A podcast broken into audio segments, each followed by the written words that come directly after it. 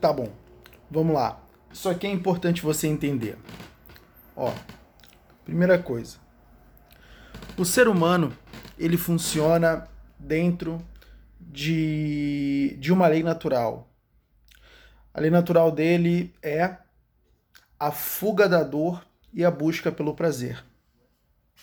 Ele vai ter somente esses dois pontos ele vai sempre estar fugindo da dor, por quê? Porque a dor gera pressão, a pressão gera necessidade do alívio, o alívio, ele basicamente se torna o objetivo de, o objeto de desejo que move o ser humano na direção dele. Por isso, aqui já está escrito, aqui já está descrito milimetricamente o processo. Por isso que ele sai da, por isso que ele faz a fuga da dor, é sair da dor, sair da condição dolorosa e vai para a busca do prazer, que é a busca da recompensa. Ele sempre vai fazer isso. Só que o que, vai acontecer? Muitas vezes, a busca pelo prazer, a busca pelo alívio, às vezes, ó, ó, isso é, isso é importante. Às vezes o alívio não é a, a, a, às vezes o alívio não é o encontro com o prazer. Às vezes o alívio é redução da dor. Então você tem esses dois pontos.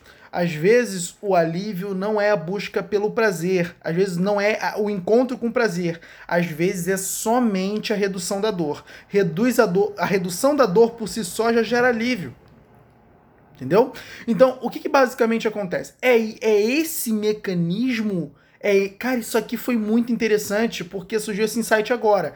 É esse mecanismo que basicamente faz as pessoas acreditarem que muitas vezes são felizes. É esse mecanismo que gera basicamente a, a cortina de fumaça da felicidade. Né? O que, que na verdade acontece? Olha só que louco. É, o fato o fato de que aquela pessoa não pode estar sendo feliz gera uma determinada culpa, porque ela tem a crença firme, a crença firme nela de que ela precisa ser feliz. De que ela precisa ser feliz, de que esse é o objetivo da vida dela, ela tem que ser feliz. Então, a necessidade da felicidade né? E, e, o fato de não ter a felicidade, ou seja, uma necessidade que ela não está sendo suprida, gera uma pressão naquele indivíduo. O indivíduo ele fica meio que se sentindo culpa, culpado, e ele fica, e ele fica um pouco frustrado também. Entende? Por quê? Porque ele não tem aquela felicidade que ele tanto deseja ele não percebe a presença dessa, dessa felicidade. Primeiro, porque ele não sabe o que é felicidade. A felicidade ela vai ter várias formas dentro de uma sociedade. Né? As pessoas vão dar forma à felicidade como bem desejarem. O problema é que essa felicidade ela nunca se concretiza, né? Ela sempre é um, uma cenoura na frente de um coelho. E a cenoura, ela, o, coelho nunca pega a cenoura. A cenoura, à medida que o coelho se move, a cenoura é puxada e o coelho tem que se mover junto com a cenoura. É isso que acontece. Então, o que, que basicamente vai acontecer? É a pessoa ela vai sentir a culpa por sentir que não possui a felicidade. E muitas vezes o que ela vai fazer, ela vai criar uma sensação de felicidade que vai, inclusive, que vai subsidiar uma profunda certeza nela de que ela tem a felicidade. E ela vai viver nisso. Ela vai viver nisso. E ela ainda vai esperar a qualificação das pessoas. e ela ainda vai esperar a qualificação das pessoas. Ela vai querer expor essa felicidade que acredita que tem para que os outros digam: nossa, como a fulana é feliz. E na verdade não existe felicidade nenhuma. É tudo uma virtualidade gerada. Entende? Basicamente, o que a pessoa fez? Ela pegou um atalho para o alívio da pressão. Ó, um ser humano, ele sempre vai pegar um atalho para aliviar suas pressões. Por quê? Primeiro porque ele corre sempre pelo caminho mais curto e pelo caminho mais fácil. Então, à medida que ele se sentir pressionado, à medida que ele sentir-se é, é, mal com alguma coisa, ele vai buscar o alívio para se sentir bem. E ele vai pegar o caminho mais curto para esse alívio. E muitas vezes o caminho mais curto para esse alívio é fingir, é fingir possuir aquilo que ele sente culpa por não ter. Tá percebendo como a gente, cara, a gente é muito complexo. Cara, a gente é muito complexo, a gente é muito maluco às vezes. E muitas vezes as pessoas ainda têm a capacidade, a cara de pau, de dizer que são normais diante desse cenário. É difícil ser normal diante desse cenário, né? É tudo, é tudo muita loucura. Tudo muita loucura. Salomão mesmo em Eclesiastes chegou num ponto de tão profunda é confusão, né? É, é, é, e tantas perguntas que não foram respondidas mesmo no fim da vida dele, que é o momento em que ele escreve Eclesiastes e ele mesmo constata, cara, tudo é ilusão, tudo é ilusão. Ele vai dizer isso várias vezes.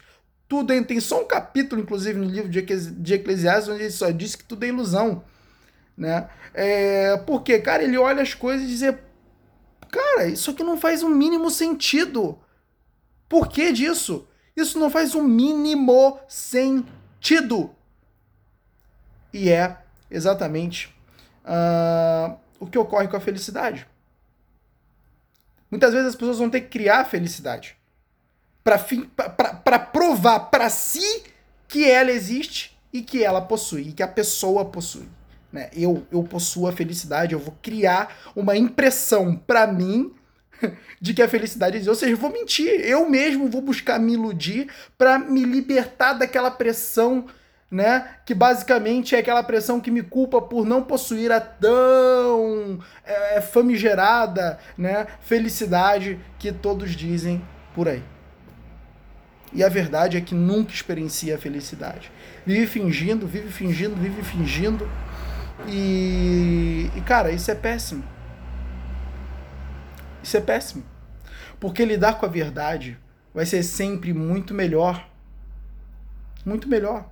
A escolha por estar instalada na realidade é uma escolha muito melhor do que não estar. Porque a sua vida, ela se passa na realidade. Por mais que você tente sair, a sua vida se passa na realidade.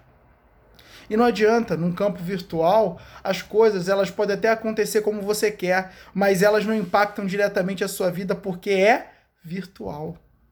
O que impacta a sua vida está no real, no campo dimensional verdadeiro. Eu sempre digo isso. Não é à toa que Jesus personificou a verdade. Eu sou a verdade depois diz que ele é a própria vida. Por quê? Porque ele é a verdade depois diz que é a própria vida. Cara, para para pensar um pouco. Será que não tem relação nenhuma entre a verdade e a vida? Para ele se para ele personificar a verdade, eu sou a verdade e a vida. A própria a incorporação da verdade é a agregadora da vida.